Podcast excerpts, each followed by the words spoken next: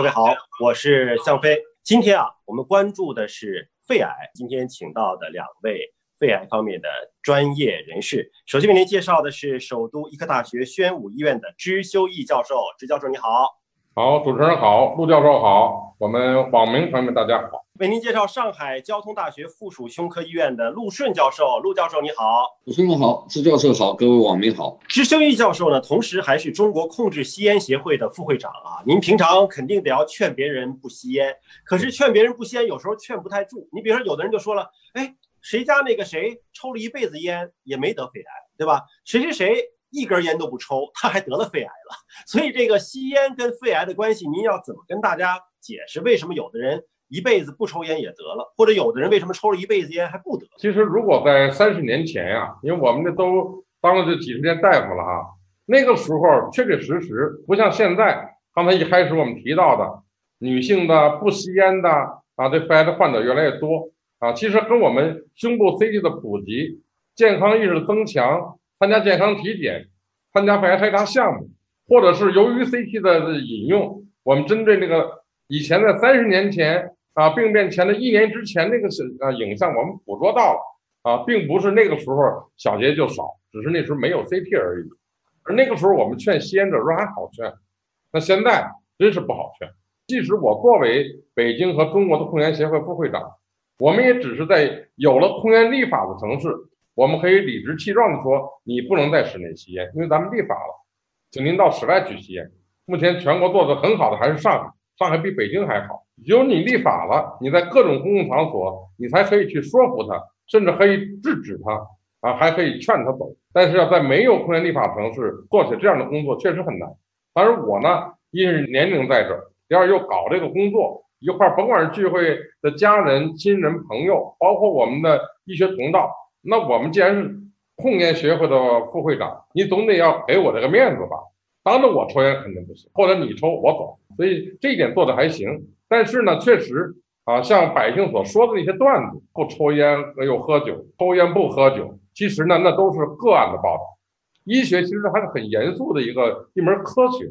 我们所说吸烟有害健康，是我们用一大组数据、几十年的随访来发现，吸烟的人群比不吸烟的人群。得肺癌的几率要高，得心脑血管疾病的几率要高，得 COPD 慢阻肺的几率要高。我们是人群来说的，有对类临床研究。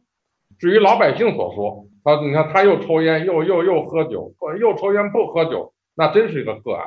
当然了，我们就人群而言，这里边没有什么高低之分，你也不是什么局级干部、部级干部，就是普通老百姓啊。我们用人群去对类比。还是整体吸烟人群要远远比这不吸烟人群得这种像刚才说了中心型肺癌、小细胞肺癌和肺的鳞癌要明显高得多。其实至于肺腺癌，跟低焦油啊、二手烟呀也是有关系的。所以我想呢，对那些对吸烟产生一些段子故事的，我们看很多也是有推手的，说 SARS 期间烟民得的很少，我们没有这个数字。啊，刚刚开始有新冠的时候说啊，钟院士这团队里边没什么烟民，都没这个数字啊，所以一些段子是段子。我们用我们一些对这研究的数据，用几十年来国内外的临床研究，我们来对社会进行科普宣传，正确的引导。吸烟就是有害健康。除了吸烟之外，对于女性的烹饪油烟对肺部的影响也是非常大。之前咱们也聊到过，说一定是油烟机啊，你得从头到尾你就开着。然后烹饪的方式尽可能的改进啊，但是遗传跟肺癌的关系到底有多大？它真的是可以通过生殖细胞把这个遗传基因传递下来，还是它只是一个这个家族容易发生癌症的基因？您怎么看待它的遗传性的问题？遗传因素、遗传倾向，还有有些外在的因素是可以影响基因变化，比如说吸烟跟肺癌的关系，由于长时间吸烟，它就会影响支气管上皮的一些正常的代谢。啊，久而久之就会改变相关的基因，也会能够促动这个基因的由癌变的啊。另外，本身人的体内都存在各种疾病的基因可能性。如果我们这边抑癌基因做得好，我们健康的生活方式、良好的心态，然后健康的体检、早期发现，你就可以改变一个历史。但如果我就是不注意，本来就是高危的人群，又在高发的地区，然后呢，室外有雾霾，室内有烟霾。然后不仅仅是刚才说的一手烟，二手烟、三手烟和厨房油烟，还包括目前我们房屋装修这个石材的氡污染，是国际公认的一类致癌物质。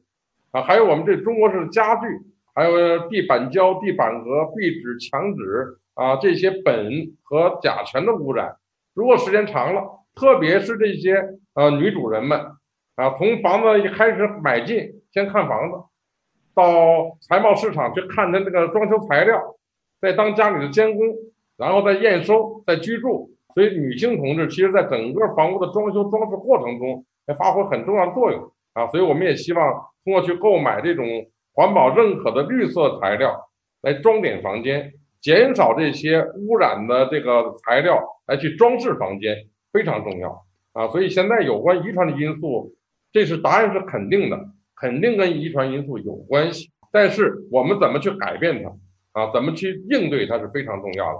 如果你一直有三霾跟着你，我说五气缠身，肺癌高发，单有个烟气，刚才说了，可能还无所谓。肯定有害健康，但如果你又抽闷烟、喝闷酒，一个不好的心情状态下，以后这烟呢，不是小循环吐烟圈，直接吸到肺的远端去，包括低焦油啊，这个这个香烟，以前的烟呢，啊，正常那个焦油含量时候太呛，女士抽不了的，啊，现在女这一低焦油，再加上电子烟，这年轻女性也抽烟，你越低焦油能吸到肺里面去。啊，所以我认为，其实针对的这个女性肺癌有很多很多原因啊。我也希望到什么三八妇女节呀、五三幺世界无烟日啊，我们到时候再跟陆教授再一起探讨啊烟草跟肺癌的关系。女性呢不吸烟和吸低焦油烟、吸电子烟，常年遭受二手烟、三手烟暴露的女性肺癌的发生情况，我们再跟大家进行沟通。之前呢，您曾经说过一个数据，就是我们国家的肺癌的发生率跟西方发达国家或者跟全球的水平其实是相当的啊。那么在肺癌本身的这个病上，那么东方人跟西方人他们的肺癌会有什么不同吗？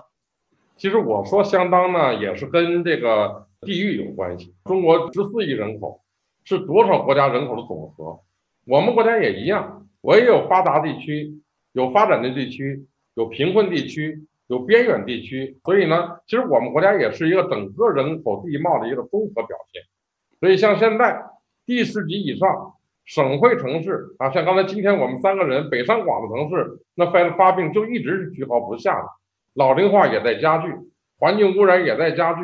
现代化的建设以后，给我们的不仅仅是空气污染、土地污染、水的污染、食品污染啊，刚才我说的还有我们心理污染啊，这种心霾。